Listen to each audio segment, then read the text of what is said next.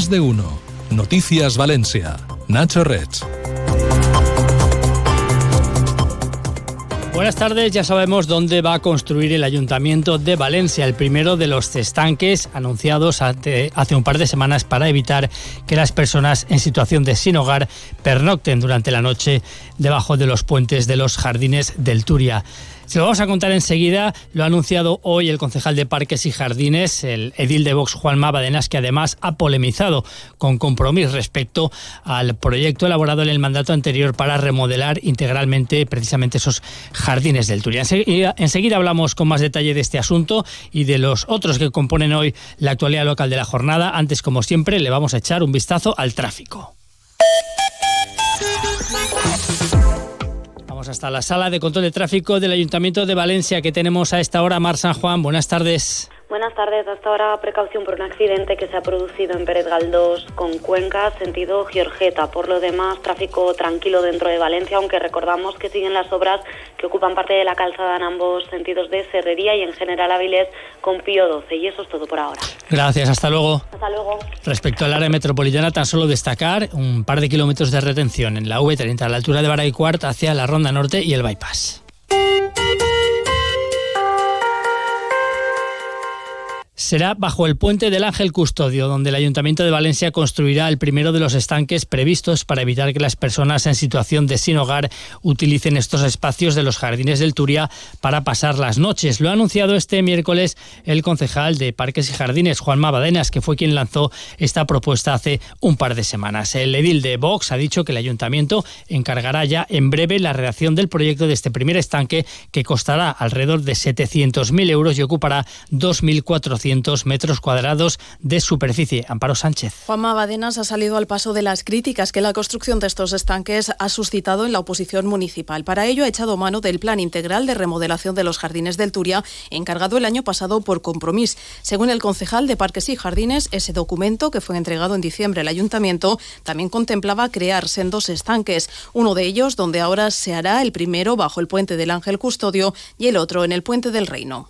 En este proyecto se preveía la construcción de dos estanques en los jardines del río Turia, justamente lo que se ha criticado que nosotros propusimos hace prácticamente unos 10 o 12 días. Es decir, la idea de construir estanques debajo de los puentes sobre el jardín del río Turia no es una idea original de Vox. Juanma por otra parte, ha calificado como faraónico e irrealizable ese plan de remodelación de los jardines del Turia impulsado por Compromís en el mandato pasado. El documento planteaba crear un río artificial a lo largo del antiguo cauce que, según el concejal, supondría arrasar con la casi la mitad del arbolado actual y prácticamente todas las instalaciones deportivas. Un proyecto absolutamente faraónico, fallido e irreal, porque preveía incluso la recreación de un río artificial por todo el cauce, que iba a provocar esa remodelación que llevaba a la supresión, como digo, de la mitad de los árboles, prácticamente de todos los campos de fútbol y del resto de canchas y instalaciones deportivas. Por su parte, el concejal de Compromís y responsable de Parques y Jardines en el mandato anterior, Sergi Campillo, ha aclarado que el documento encargado por este departamento era un plan director para repensar los usos de los jardines del Turia eh, en un plazo puesto de, a la vista de 30 a 40 años. Respecto a los estanques, en ningún caso, ha dicho el edil, se hubiera usado el urbanismo para echar a los sin techo de los jardines. Desde luego, la propuesta de, estos stands no era para expulsar a las personas pobres, era para recrear un curso de agua y, evidentemente, nosaltres ho fet de manera coordinada amb servicis socials per no expulsar les persones pobres del jardí del Túria. Este senyor lo que està fent és una proposta pròpia de l'extrema dreta i utilitzar l'urbanisme per a expulsar les persones pobres. Respecto a la eliminación del arbolado, Campello ha explicado que lo que se proponía era ir sustituyendo los ejemplares de especies no adaptadas al cambio climático por otras mejor adaptadas a la meteorología actual conforme fueran muriendo. Y en cuanto a la supresión de espacios deportivos, ha dicho que únicamente se hubiera hecho con el consenso de las entidades que las utilizan y siempre buscando otras ubicaciones alternativas.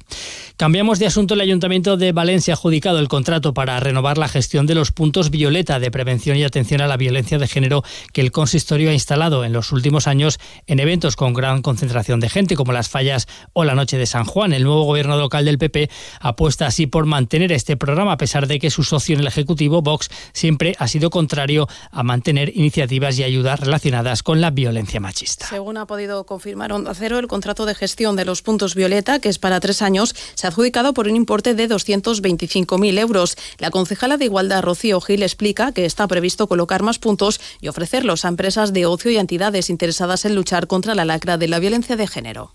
Estamos hablando de unos puntos violeta más ambiciosos, donde habrá más presencia con la ciudadanía y en la calle, y donde además podremos ampliar a colectivos y asociaciones que quieran estar eh, involucrados con los puntos violeta y poder dar mayor sensibilidad y concienciación a toda la ciudadanía, para así poder luchar contra esta lacra como es la violencia de género. El contrato se divide en dos lotes. Uno de ellos es para la gestión de puntos violeta en fiestas y eventos organizados por el propio consistorio. En este sentido, contempla instalar seis durante las fallas, cuatro en la noche de San Juan y dos en la fiesta de Nochevieja de la plaza del Ayuntamiento. El otro lote prevé colocar hasta 25 de estos puntos de atención en comisiones falleras, empresas de ocio y otras entidades interesadas que además recibirán formación específica en materia de prevención de la violencia de género. El PSPB ha criticado hoy la decisión del Ayuntamiento de Valencia de cerrar cinco de los 14 centros municipales de información sobre el empleo creados en los barrios en el anterior mandato. Se trata concretamente de los centros Barris per l'Ocupació de Malilla, Marítimo, Malvarrosa, Benicalap y Castilla. Los socialistas enmarcan estos cierres el marco de los recortes que ha tenido que aplicar el gobierno del Partido Popular y Vox para poder cumplir su compromiso de bajar impuestos por valor de 70 millones de euros. Según el concejal del PSPB, Borja San Juan, una de las víctimas de estos recortes ha sido las políticas municipales de empleo. Tú como cuando ayuntamiento decides que puedes perdonar 70 millones de euros en impuestos a los grandes tenedores de vivienda de esta ciudad o a las grandes superficies comerciales, entiendo que lo haces porque el dinero te sobra. La realidad es que esto es una política completamente dirigida, que hay una persecución clara de todas aquellas políticas que ha realizado el Ayuntamiento de Valencia en beneficio de los trabajadores y trabajadoras de la ciudad de Valencia. Sin embargo, el concejal de empleo, el edil de Vox, Juan Mabadenas, asegura que el cierre de estos cinco centros municipales de información se ha debido a las condiciones de insalubridad de los locales donde estaban ubicados Badenas asegura que su intención es buscar otros emplazamientos donde el servicio se pueda seguir prestando en buenas condiciones. Que las personas que estaban trabajando allí pues se encontraban en condiciones de insalubridad, con humedades y mal estado de los edificios, que son, como digo, no propiedad del ayuntamiento, sino alquilados. Pero claro, alquilar un local que no se encuentra en condiciones no parece muy adecuado y muy sensato. Lo que haremos es que buscaremos otras nuevas ubicaciones para que, como digo, este servicio de información al empleo se pueda desarrollar con normalidad.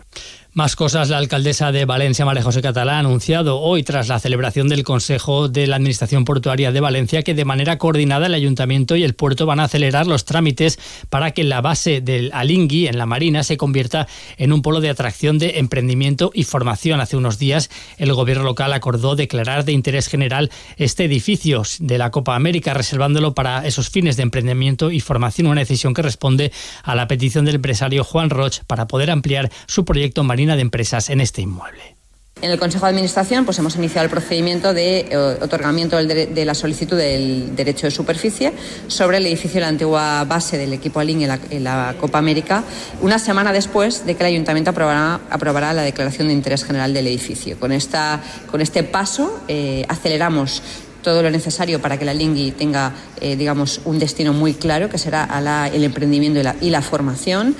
Más cosas, la Guardia Civil ha localizado esta mañana a un hombre de 73 años que estaba desaparecido desde el martes de una residencia de la tercera edad del Puig de Santa María. Agentes de la compañía de Sagunt y la unidad de helicópteros ha llevado a cabo hoy un reconocimiento en las zonas más probables donde pudiera encontrarse hasta que sobre las 9 de esta mañana el helicóptero ha localizado a este hombre entre unos campos de cultivo situados a unos 500 metros al sur de la población del Puig de, Santa María. El septuagenario estaba tumbado, rodeado de matorrales y ha realizado ligeros movimientos de brazo. La patrulla pie ha llegado hasta él y le ha prestado una primera asistencia antes de proceder a su traslado. En cuanto al tiempo, esta tarde seguirá el cielo cubierto en Valencia, pero mañana, por fin, después de cuatro días, volveremos a ver el sol de cara a este jueves. La Agencia Estatal de Meteorología prevé cielo poco nuboso despejado, con un notable aumento de las temperaturas que llegarán las máximas a 19 grados a la sombra. Y lo dejamos, sigue ahora el resumen de la actualidad regional en Onda Cero.